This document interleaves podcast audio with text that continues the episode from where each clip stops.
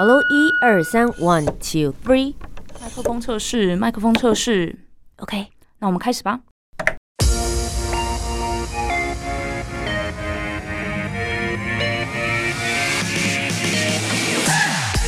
很会说，很会讲，不再是广播主持人的专利。Podcaster 没有限制，没有框架。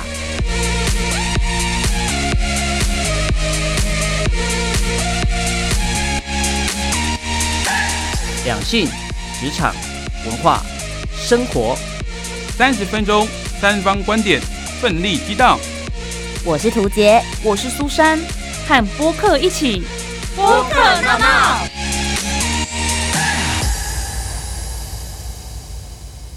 好声音不分平台，和播客一起大闹。欢迎收听播客闹闹，我是涂杰，我是苏珊。今天呢要来聊一个生活经验的对，主题。但这个生活经验也不能说是每个人都有啦。大家喜欢出国吗？喜欢呐、但如果你出国不是去玩，但是去念书或是长时间的生活，有想过吗？我其实一直有在想、欸，哎、嗯但是我其实是一个适应能力很差的人，我还是会很害怕自己在这边没办法生存的。我有点担心你。毕毕竟我们就是常常一起出去旅行跟出去玩这样，但我有想说，会不会是我们一起出去的时候，你就会想说，反正图杰应该会处理好，我就算了，所以我依靠你。我没有让你长大，对吧？我没有让你有独立长大、自立自强的空间怎，么是我妈妈？所以今天我们就来聊聊，到底出国这件事情会让一个孩子能够自己独立自主长大。除此之外，还会有些什么样子的好处呢？喝过洋墨水真的就比较厉害吗？先跟大家透露一下，我本人算是有喝过洋墨水，嗯，我没有觉得比较厉害，还不就这样。那我们就来听听今天的 Podcaster 他觉得怎么样呢？播客 VIP，今天的来宾呢是 SK Two 青春路的 Kyle，欢迎。嗨，嗨，播客闹闹的听众朋友，大家好，还有主持人 Susan 跟图姐，大家好，我是 SK Two 的主持人 Kyle 夏天洛。其实之前的话，SK Two 青春路的另外一位主持人也已经有来过博客闹闹了，对，就是 CC，是我小学同学。所以，我们今天接下来就要来听听另外一方，因为嗯当时其实 C C 有说他为什么要开始做 podcast 最主要的原因。那 Kyle 你呢？当初一开始为什么会想要来做博客？其实我跟他的故事还蛮相近的，因为他那个时候，我叫他分享的是他本来有另外一个节目，他不甘心嘛，对不对？对 对对，这个非常 C C 的作风，对他很不甘心。那我的状况跟他比较不一样。其实他接触 podcast 之前的大概两年左右，我就已经开始在做 podcast。哦。对，那那时候我非常有荣幸，我受到那个 Hit FM DJ，哇，我是 DJ Dennis 的那个嗯。Dennis 他的邀请，所以跟他一起做了一个，我们是一开始是想要做一个篮球节目，OK，因为我们聚集了总共七个人，七个兄弟，我们平常本来就是一个球队，哦，哎、等一下，我知道这件事哎，情、你知道这件事情因？为因为我之前尾牙主持的时候，就是有跟 Dennis 搭档，嗯然后当时的时候播客其实也才刚起来，没有到很久的时间，嗯我们就有在讨论这件事情，然后他就有提到，就是他那时候想要做这种篮球节目，那时候还没做。哦，那时候还没，还没因为我们是做二零一九年尾的时候做出来的。对，那个时候还没有做，我那时候应该可能是二零，可能是二零一八、二零一九之间的那个时间。我那真的这样子想很。久哎，对，因为那个时候我已经开始在做类似的东西，就是在把广播的东西开始也往博客开始做发展。然后我们那时候就在讨论音乐版权的问题。哦，对 对对对，我那时候印象好深，然后他那时候就说他想要呃大家一起就是看篮球的事情啊，然后他就觉得一群男生大家一起聊这件事情会很没有嗨。错，结果后来真的有做出来了，真的做，而且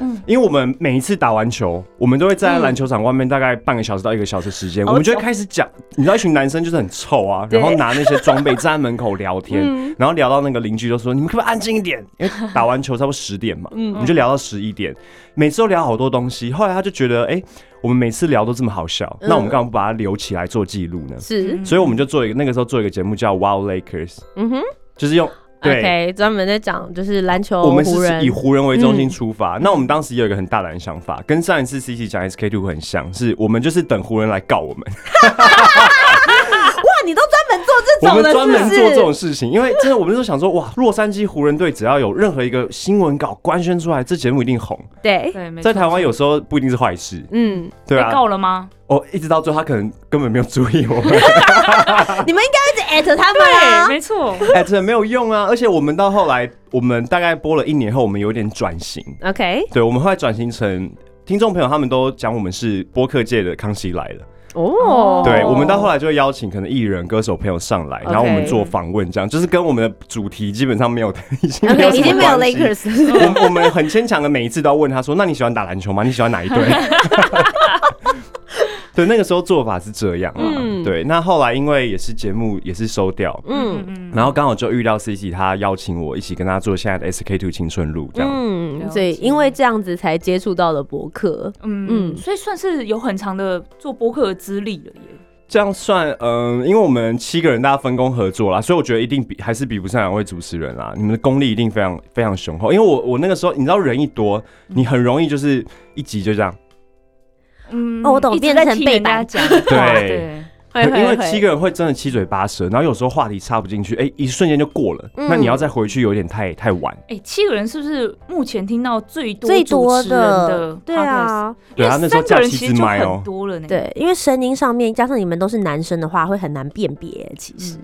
呃，刚好我们每个人声音还还算蛮有特色的，因为像 Danny 他像哇哦，嗯。这他一听就知道，就知道是他这样子。对，啊，所以其实你也算是经过就是大锅炒的这种训练之后，现在呢成为独当一面的主持人。那像 SK Two 青春路，你们里面最热门或是你自己最喜欢的节目主题会是什么？呃，其实上次 C C 应该有分享，我们最热门目前的点播是镭射眼睛那一集。嗯，对，所以 C C 他常常跟我分享说，其实 Podcast 不管做的怎么样，你是娱乐性也好，什么也好，你还是要有一些资讯啊，或者是一些干货可以丢给听众朋友，他们会从这个管道去多学到一些东西。嗯，那其实上次 CC 来的时候就讲到他们是这个自我成长类以及两性类的 podcaster，但事实上你们讨论的主题有非常多，所以我们今天呢要来跟 Kyle 讨论这个主题，其实比较回到他自己自身。对，没错，我们先去搜寻了一下凯尔，发现呢他是小留学生，从小就到国外去念书了，所以今天就想要来聊聊，是不是真的喝过洋墨水就比较厉害呢？马上进入我们今天的主题。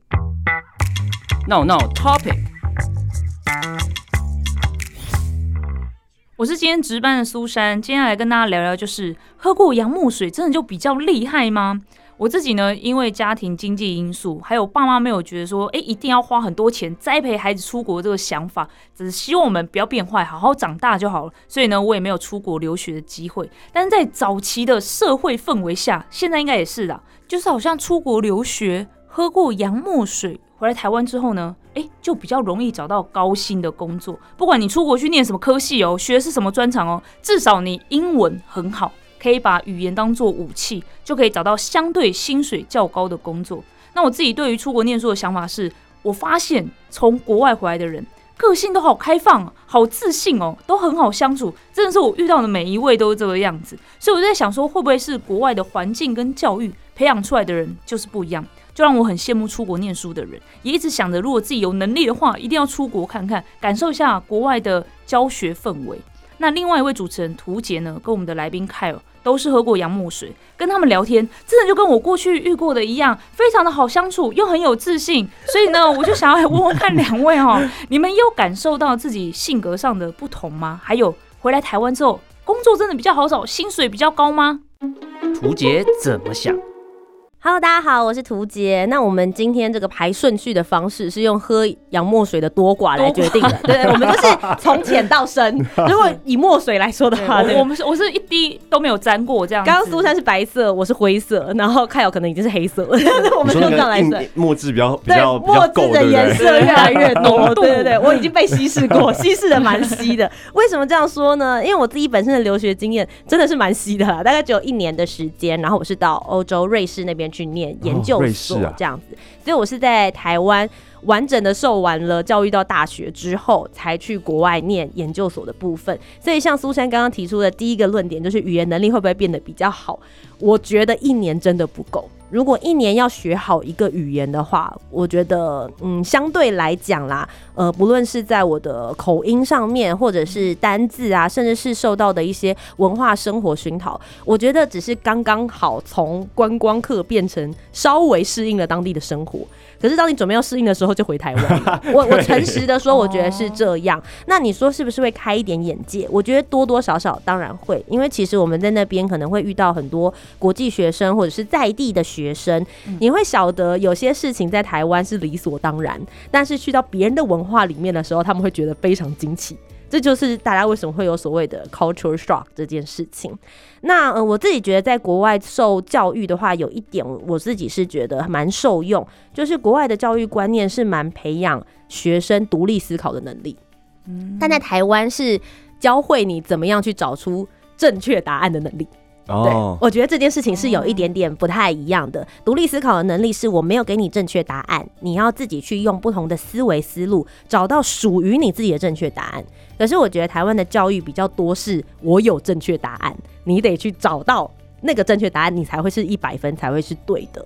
当然，我觉得现在接下来下一代教育可能会再稍微开放一些些。可是，在我这一代来说，我觉得留学生跟在台湾的学生在这个思维上面教育比较不同的是这个地方。那另外一个部分就回到我们的主题：喝过洋墨水到底会不会比较厉害？我觉得刚出社会的那个 moment 会。可是当你接下来五年、十年之后，我觉得就不一定，因为你的生活经验、你的工作经验会不太一样。所以我觉得我刚回来台湾的时候，跟同时一起大学毕业，或是大学毕业之后他在台湾念研究所的同届的同学，我觉得大家看我的眼光确实会比较不一样一些些。而且因为国外的留学经验，会比较容易跟别人打开话题。对。对，我觉得这点其实是很方便在社交上面，因为大家你知道吗？一见到一个人的时候，他对你来说就是一张白纸，那你得想办法找事情跟他共通点，对不对？对，聊天的时候大家就一直在找说你有什么特别的地方啊，然后引起对方的兴趣啊。那其实有出国留学的经验的话，就会有很多可以跟他聊。再加上其实我当年去瑞士，其实很少人去。嗯，所以大家就会很好奇，说去瑞士、去英国跟美国有什么不一样啊？那或者是跟哦日本的学生有些什么样子的不同？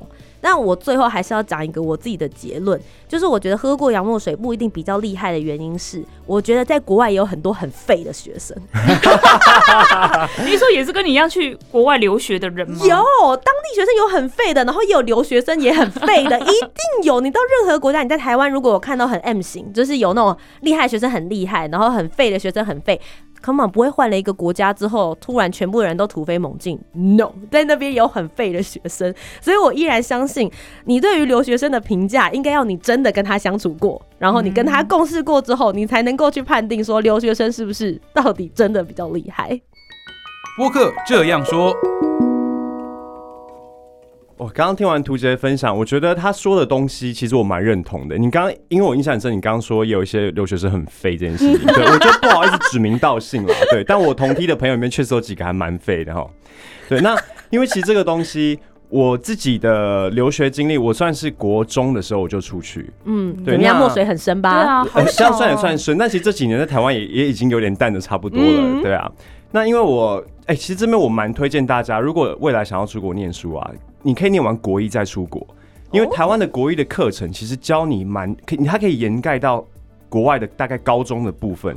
尤其是数学这么长远，你你只要国一上完，其实你在美国的高中数学课基本上是很照的哦，只需要念到国一哦，所以我个人觉得很方便。嗯，那我那个时候的经验是因为我刚到美国去，英文一定是一定没办法。台湾其实小学英文你再好，考试再一百分，你到美国还是不够用的。当然，对，所以那个时候我花了大概两年的时间，就是多上英文课。OK，有一天突然就打开了哦，你开始听得懂老师说什么。那其实，在学校里面，我我个人比较幸运的是，我不会遇到一些可能像人家说的种族歧视啊，或什么问题。嗯我觉得可能跟我的个性有关系，因为我从小我的个性就比较开朗，嗯我比较愿意去跟你玩，跟你打交道。那而且那个时候，就像真的很像很多美剧演的，你只要是校队。大家基本上都不太会欺负你，对，而且因为我的脾气又比较坏，所以在那边我都开玩笑说，其实那个时候都是我在欺负白人，反而是比较像这样子，对啊。那刚刚像苏晨说喝过洋墨水会不会比较厉害？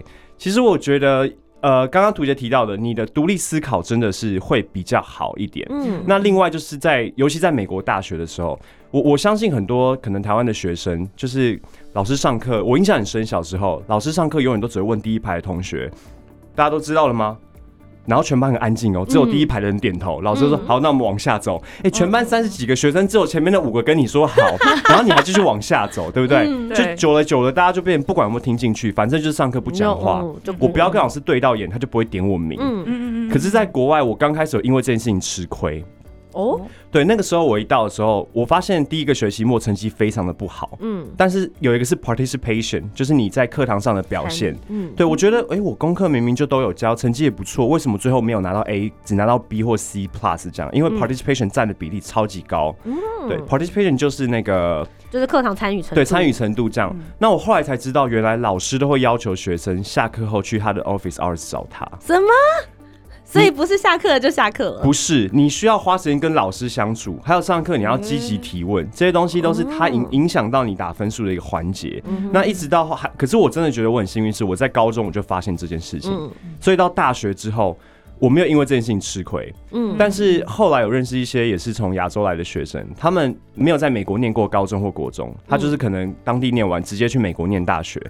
很明显，他们上课很安静，就是坐在后面，然后也不敢提问，也不敢怎么样，最后成绩超级差。嗯所以我那时候就有去提醒他们说：“哎、你一定要做到这件事情，因为国外老师非常计较这一点。”嗯对，那这个东西会影响到我们像回台湾出社会之后，尤其是面试的环节，我觉得很重要。哦，对，耶，嗯对，因为在台湾面试的时候，其实就是我觉得普遍台湾的孩子会比较害羞，嗯。然后问题有点像是我问你答，嗯。对。可是国外的孩子他会比较第一件事情做下来，先跟面试官有点像是打招呼，因为我们会认为我跟你是有一点平起平坐的，嗯。不是说好像我有求于你就整个人缩起来这样。虽然我是在应征工作没有错，可是态度上我觉得是要就是比较大方、比较自然这样。然后你尽量分析一些，哎、为什么你要用我？原因是哪一些嘛？嗯就告诉你说我的优势，就我能带给你什么，你能带给我什么？我觉得比较偏向这样子。嗯但我有碰壁过、哦。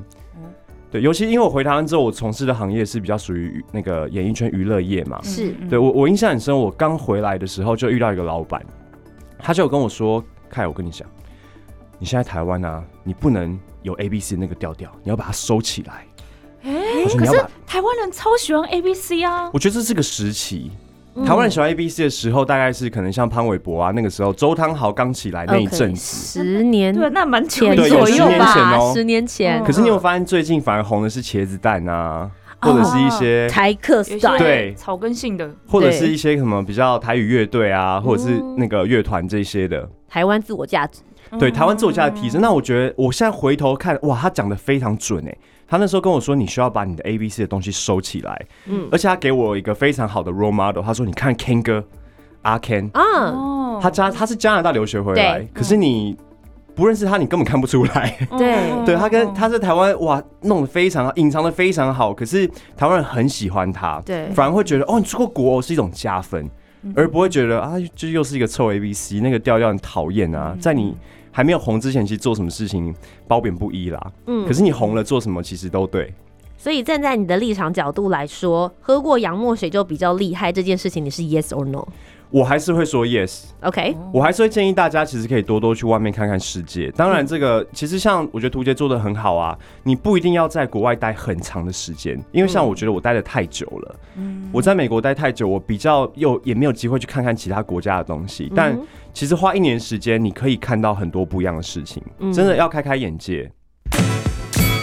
你怎么想呢 That's？Battle，其实刚刚凯尔有讲到一点，就是 A B C，、嗯我确实他从走进来讲话，然后一直到录节目过程，你都没有那种让我们感觉到的那个 A B C 的强调，你有特别改吗？我把它收的很干净。而且讲话会咬字，我因为这几年有花时间去处理讲话的方式啦，就是讲话会比较有一些咬字上面会改。嗯，其实要 A B C 可以给你，就很讨厌而已啊。这。我要听，你可以我要听试一下吗？对，我也想听。哦，就坐下来说哦，like Susan 同学，你们好，今天又来到这个地方，我觉得很开心啊。哇，好讨厌哦，我要揍你了。对，就会很讨厌，对不对？我觉得这样就会可变是其实你50 50刚刚很自然吧，就是你自己会觉得是你舒服，或者是你不需要特别假装的腔调，会是那个吗呃也没有到这么过分啦，刚刚那有点刻意了。？OK OK，对，但是这几年我其实还蛮喜欢我现在讲话的方式。嗯，对啊，我听我觉得听就是把一些 A B C 的东西收起来，因为哦，有些人的 A B C 腔听起来很舒服，嗯，有些人的 A B C 腔听起来非常的讨厌。那我个人是觉得可能我会被讨厌，所以我就把这个东西给藏起来，这样子。所以现在遇到你的人，就是完全不认识你，在跟你讲话的当下，会有发现说，哎、你是不是从国外回来？或者，哎、你是 A B C 吗？这样子。我目前听到比较多的可能会从长相去猜，嗯哦对，但其实我并没有混到美国或什么，嗯对，大家只是会从长相说，哎、你是 A B C，你是不是留过学？嗯我会觉得蛮特别，说原来哦，你是从我长相猜测，不是从我跟你说话的内容这样。长得比较立体一点啦，就会想说会不会有混血这样子。就他们的想法也蛮妙，就留学会变混血儿吗？这应该不会吧？怎么样？那边的阳光或水会改变一个人的外貌，是不哎、是？大家不是都常常说外国月亮比较圆吗？嗯哎真的哦，呃呃，你真的比较是说月亮吗？，真的比较远哦 你。是说你现在是以那个这是一个冷知识天文的是不是角度来看，是不不是？天文，就是以我的我看到的东西，哦我真的在国外看到月亮超大。所以每次大家后来跟我开玩笑说，就是大家会调侃啊，嗯外国月亮比较远啊，怎么样？出过国了不起啊？我就说，哎、真的比较远哦，真的比较远。真的比较远。有机会去的人观察一下，我我觉得可能是因为天气啊。我觉得天文角度哦搞不好也有可能对，也应该有一点关。联性。那我很好奇，因为其实你是国中的时候去，算蛮小的，那时候离开父母的羽翼到那边自己独自生活，你有觉得很不适应的地方，或是在那边自己学会的生活技能？不适应，非常不适应，哦，非常，而且你到那边是住 boarding school 吗？对，我是住 boarding school。OK，就是住宿舍的那种对。我国中跟高中是 boarding 的，就是完全是交给社监处理这样。OK 那他其实不管我们，他只负责管一些不能用电脑啊、不能上网啊这种东西，嗯比较算是管制类。他不太管我们一些生活起居啦。嗯对，那不适应一定不适应，是因为你刚离开第一个礼拜，我觉得我很其实蛮痛苦的，嗯就是会很不舒服，而且离开家那种没有突然爸妈有一天不见，而且国中还算小吧，对啊你是很小自愿去的吗？绝对不是。OK，是。而且我 对我确定，因为有的孩子他可能自己是很清楚，就说好，我要自己承受这个过程。对我我觉得可能高中或大学会，因为那时候嗯国小刚毕业，国一而已。我当时我妈做了一件非常厉害的事情，嗯我那时候打电话跟她说，我想回家，我受不了，我真的想回家，妈妈。嗯她就说没有啊，我没有帮你买回来的机票，哇，他那一趟帮我买单程，所以他说你不管怎么样，你都要挨到寒假你才可以回来，OK，、哦就我没有得选。那破釜沉舟啊。对，真的，可是那时候离开爸妈，你真的会加速你的独立的速度，非常的快。嗯当然，因为国高中没有什么感觉，可是我觉得后来很明显是厨艺真的是在国外学会的。嗯想办法喂饱自己真的很重要，嗯不然那个餐费非常的贵。对，嗯国外餐厅都很可怕。我弟也在美国念书，我弟在那个 San Diego，、哦，San Diego，San 对，所以他 Diego 也不便宜啊。也也不便宜，因为 San Diego 对美国人来说应该算是一个度假度假的胜地地方，对，因为那边的海滩对什么，很多人事去那边都贵啊。冲浪啊，对。然后我那时候去到那边，我说天哪，如果你在这边天天外食，我们家被你吃垮嘞。绝对垮，而且美国还要放那个小费，啊对哦对，它是强。制的。对，有固定的爬数这样子，就算你出去实习或打工赚的钱都不够你的生活费吗？哦，如果你每天吃饭，我觉得不够哦，对，我真的觉得不够哦。真的还是要自己下厨，就是那个价格差很多。你去 supermarket 买一块这么大的肉，然后你慢慢自己在那边切，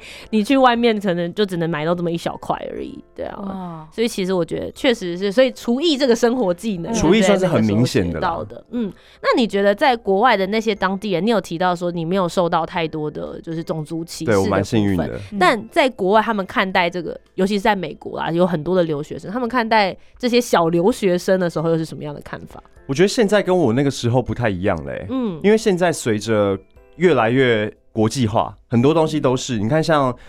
其实韩星的崛起对我们也是有帮助。哦，你知道现在非常多白人，他们好爱 BTS 防弹少年团，很爱 K-pop，嗯对，所以他们看到你，他觉得他以为有，因为像亚洲人，对他以为你是韩国分不出来哦。他们其实分不，他直接说，哎，Where you from? You Korean? Are you a Japanese? 反正他们会这样讲。嗯对，而且早期因为你的外形其实就是比较很出很亮眼的，哦谢谢谢谢嗯嗯，可是因为早期你跟他说我来自台湾，他们听不懂的。他们如果说哦，I know, OK, I see，他们一定骗你，他一定以为是泰国。对我跟你讲，我们以前在国外的时候，他就说 Where are from，然后我就 From Taiwan，然后他就立刻跟我讲萨瓦迪 Thailand 萨瓦迪卡，对。我就是 No No No，这也是我唯一会讲的一句泰文，但我不是泰国人。对他们一定会搞不懂。可是这几年，因为随着中国留学生也越来越多，那台湾其实在一些国际上也是越来越浮出水面嘛，所以他们会越来越知道你是哪里来这样。那种族歧视部分，我觉得对亚洲人其实越来越少。呃，这个也蛮看地区的。像刚刚图姐你说你弟弟在圣迭戈，圣迭戈绝对不会有这个问题。嗯，洛杉矶这个问题也非常少。对。可是我国中的时候，因为在旧金山往北大概再开两个小时，一个小城镇里面，那个地方就会比较严重。嗯。那我很好奇，就是你回来台湾之后，尤其因为你有要在演艺圈或者在 model 界这一块，在社交场合里面透露出你有国外学历这件事情，对方的态度会对你来说是优点还是缺点？我目前遇到的应该都是优点偏多。嗯，对，因为像刚刚图姐讲嘛，你很容易开启一个话题，嗯哼，尤其是对方，其实现在环境越来越好，大家出国机率越来越多了，你可能遇到。可能一个团体里面就有四五个人，其实也出过国。嗯，你随便讲个地方，说哦我去过，然后你就可以聊当时去了哪里玩。你甚至还可以很精准的讲说，那你记不记得哪一条巷子的哪一个咖啡厅？然后大家的回忆就会被勾起来，然后就会开始从这个方面去聊，这样子有共同生活啦。嗯嗯，就是曾经踩过对方的回忆点，那个感觉其实蛮特别的。嗯嗯嗯。哎，之后我有一个问题想要来问一下哈，因为今天的主题是喝过洋木水有没有比较厉害？刚刚有提到了，就是说你们在国外有受一些训练嘛，所以回来台湾，不管在面试啊，还是跟人家社交场合，好像都可以侃侃而谈，很大方这样子。那对于你们回来找工作，是不是真的非常有帮助？你们那个投资报酬率高不高？到底有没有把你们留学这个学费赚回来呢？哦，这个这个我想要先抢先讲，好，你先讲。投资报酬率绝对不高。等一下，好，我跟你讲，我这个跟他有不同的看法，因为他去的比较久，对，一年跟十年那个金额有差对，所以你先讲，你先讲，你讲完再换我说。以投资报酬率来讲，我觉得真的不高。嗯，因为你这样真的算下来，妈妈帮我花出去的钱太多了，而且我光想象我都不知道多久才可以把那些钱赚回来。我懂，可能就是有投资一栋房子在他身上。如果你用金额来看的话，真的很难。嗯，可是如果你用一些你得到什么东西，我觉得报酬率非常。的高，呃，像苏珊，你刚刚说找工作，对，真的，我回台湾找工作，每一次面试哦，没有碰过壁，嗯，没有碰过壁，嗯，可是这可能跟我找的类型也有关系，因为我个人我不喜欢做办公室的工作，OK，对，以前做过银行，我觉得哇受不了，真的我没有办法，人生就这样坐在办公室里面打电脑，啊，可是你本科是经济 对的，对不对？对啊，对？不对？是不务正业嘛。但因为我喜欢与人沟通，所以不管怎么样，我都会想要做一些服务类的东西啊。嗯，对，像我之前有试过去，就是跟珠宝销售产业有关的。一坐下来，因为老板是意大利人，哦，bingo，一坐下来聊天，马上隔天就上班了。嗯，就是刚好啦，对啊。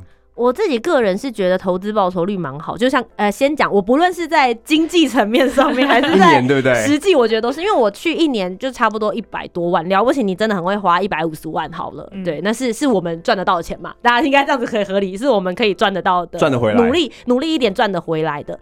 然后因为我回来台湾之后，我就在做中英文的主持人，所以那个英文的东西我确实是有现在它能够帮助我加成。如果只做中文主持的话，可能是某一个价嘛，但只要再加上英文。你又可以有另外一个价码再继续往上加，所以我觉得根据那个落差点的话，我应该是有把我的学费赚回来，所以我觉得以金钱上面的投资报酬率，我觉得是值得的。那另外一个部分就是生活经验，确实多了很多不同的生活话题，然后也让我现在会想要出去旅行啊，然后跟别人接触更多不一样，包括比如说国外的这些观光局。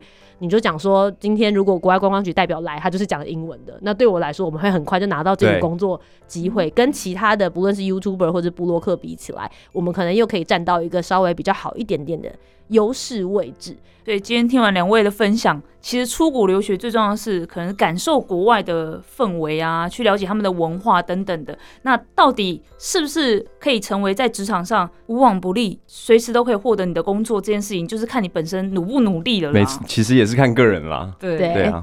那今天非常谢谢凯 a 来到我们的节目当中。最后，如果大家想要继续 follow，不论是你们的 podcast 节目，或是是你接下来在演艺圈或在模特儿圈非常精彩的表现的话，大家应该要到哪里才可以找得到你呢？现在大家都用 IG 嘛，对不对？IG 只要搜寻 SK Two 青春路，就会出现我的 Podcast 节目。那我本身的 IG 是夏天洛，就是 X I A 夏 T I N L U O，就可以找到我了。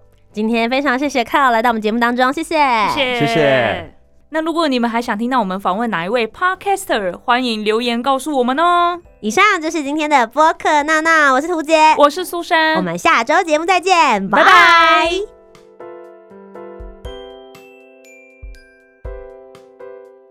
我是国际干化系 Podcaster Kyle。留学经历很重要，但充实自己更重要。而且留学生活不一定快乐，但留过学，大家都会觉得你很快乐。